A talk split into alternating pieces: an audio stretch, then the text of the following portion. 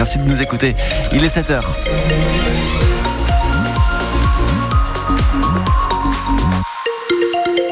Mossad aujourd'hui dans le ciel de la Loire et de la Haute-Loire. Pas mal de gris, des pluies également. Température toujours aussi douce. Le point complet après euh, le journal d'Emeline Rochdy. Et la mort de Robert Badinter domine largement l'actualité ce matin encore. Oui, l'ancien garde des Sceaux et avocat dont la France a appris la mort hier. Celui qui est déjà dans nos livres d'histoire avec l'abolition de la peine de mort en 81 et la dépénalisation de l'homosexualité l'année suivante. Emmanuel Macron a annoncé un hommage, qu'un hommage national lui sera rendu. Robert Badinter qui avait échappé à la Gestapo quand il était à Lyon en 43 lors de la rafle de la rue Sainte-Catherine en bas de la Croix-Rousse. Il s'était ensuite caché à Chambéry. Mon père avait été arrêté à Lyon euh, par euh, Barbie et ses hommes, et ma mère, mon frère et moi, nous étions euh, retrouvés à Chambéry et nous étions établis à Cognac grâce à des amis. Je, je rappelle toujours reconnaissance que j'ai pour les habitants de Cognac et pour les Savoyards en général, parce que c'est grâce à eux, je peux le dire, que ma famille et moi nous avons survécu. Ils savaient parfaitement que nous étions juifs. Le simple fait de ne jamais recevoir de courrier, pas d'amis, pas de visite mais le silence régnait. Et c'est ça qu'il faut rappeler, le réseau de solidarité, comme ça, silencieux, qui se fait autour de vous. Et moi, je euh, poursuivais mes études au lycée euh, Vaugelas jusqu'à la libération. Robert Badinter au micro de France Bleu Pays de Savoie en 2014. Comme avocat, il avait accepté de défendre Jacques Badet, alors maire de Saint-Chamond, qui avait eu un procès après son intervention dans les manufactures Martin lors d'une grosse grève à la fin des années 70. Il nous racontera cela dans le journal de 7h30. Autre page d'histoire, le pays commence à commémorer le 80e anniversaire du débarquement et de la libération. Oui, c'est même la même page d'histoire. En Haute-Loire, ça commence aujourd'hui avec un hommage à deux figures de la résistance en Auvergne. Il s'agit d'Henri Ingrand, connu notamment pour avoir organisé plusieurs maquis, dont celui du Mont-Mouchet, et aussi de Joseph Lomened, ancien maire de Frugières-le-Pin, à côté de Brioude. L'histoire des deux hommes est d'ailleurs étroitement liée, Tiffany Antkoviak. Le nom de Joseph Lomened résonne fort à Frugières-le-Pin. C'est d'abord celui du musée local de la Résistance, celui aussi d'un ancien maire élu en 1935. Il succède alors à son oncle Julien Fayolle, ancien député et sénateur de Haute-Loire. Quand la Seconde Guerre mondiale éclate, Joseph Lomened s'engage dans la Résistance. Il devient responsable du réseau Bleuet à Brioude et Saugues. Et c'est lui qui trouve une cache pour Henri Ingrand, grand acteur de la Résistance en Auvergne, qui vient d'échapper à la police allemande. Grâce à lui, Henri Ingrand passe plusieurs mois à quelques kilomètres de Frugières-le-Pin, au lieu dit Bakou, entre les communes de Mazra-aux-Rouzes et Sainte-Marguerite. Même sous la torture de la Gestapo, qui l'arrête le 10 février 44, Joseph Lomened ne dit rien de la cache de Bakou. Il meurt quelques mois plus tard au camp de Buchenwald, en Allemagne. Henri Ingrand, lui, survit à la guerre, devient notamment ambassadeur et reçoit de nombreuses décorations pour son action dans la résistance. Il meurt en 2003 à 95 ans. L'hommage à Joseph Lomened est prévu à 9h30 à Frugir-le-Pin. La cérémonie en la mémoire d'Henri Ingrand suivra à 11h15, justement à Bakou, devant la cache près de Mazara d'Ourouz. À Saint-Étienne, six tentes installées au fond du parking du Clapier. Oui, ces tentes abritent une vingtaine de personnes, toutes des personnes étrangères, dont des adolescents, des mineurs isolés.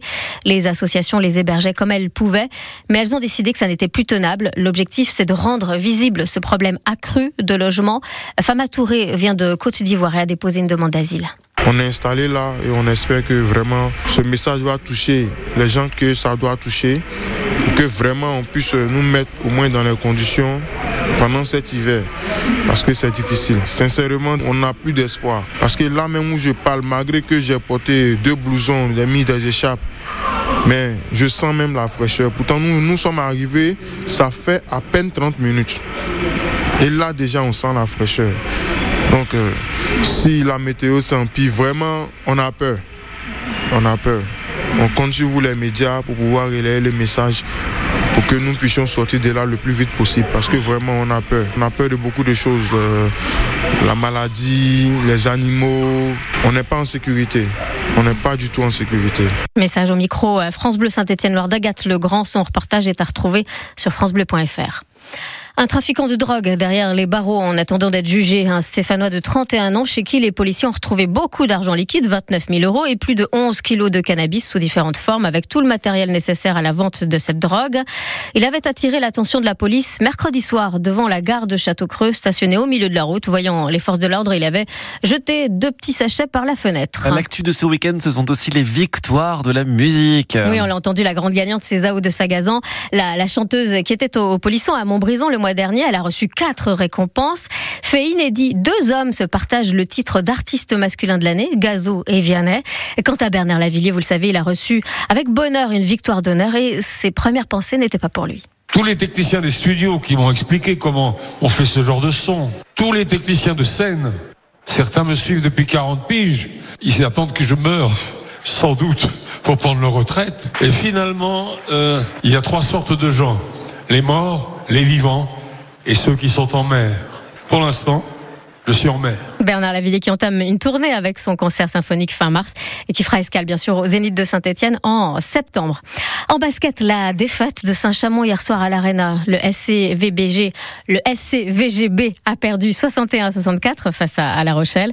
Quant à la chorale, le match a lieu à 18h à la Les Rouennais luttent pour le maintien en élite et auront fort à faire face à Nanterre 5e de la Betclic. Le maintien aussi dans les têtes des féminines de la SSE. Elles jouent un match important cet après-midi. Oui, les footballeuses de la Saint-Etienne reçoivent Dijon. Les deux équipes sont à égalité de points et celle qui gagnera aujourd'hui prendra une sacrée longueur d'avance pour rester en D1. Mais les Amazones préfèrent relativiser, notamment la défenseur Amandine Pierre-Louis. Chaque match, c'est celui du maintien. Quand on joue le maintien, chaque match, chaque point est super important. Euh, mais bien sûr, c'est un match euh, important comme euh, le match qui va venir par la suite et celui qui est venu par avant. Mais ouais, c'est sûr qu'on le sait que c'est important, ces trois points qu'on doit aller chercher, qu'on doit aller euh, se battre pour les gagner. Euh, et c'est une équipe en face qui joue aussi la même chose que nous, tu vois, qui veulent aller rester dans la, en D1. Donc, euh, ça va être un match important, je pense. Quand même, et ça commence à 14h30 à Letty Vallière. Du côté des hommes, la SS se joue lundi face à 3 dans le Chaudron pour la 24e journée de Ligue 2. Enfin, une date au calendrier des supporters du Puy, celui des quarts de finale de la Coupe de France face au Stade Rennais. Ce sera le jeudi 29 février. Le lieu n'est pas encore tranché. Peut-être Geoffroy Guichard ou bien Clermont. C'est plus près.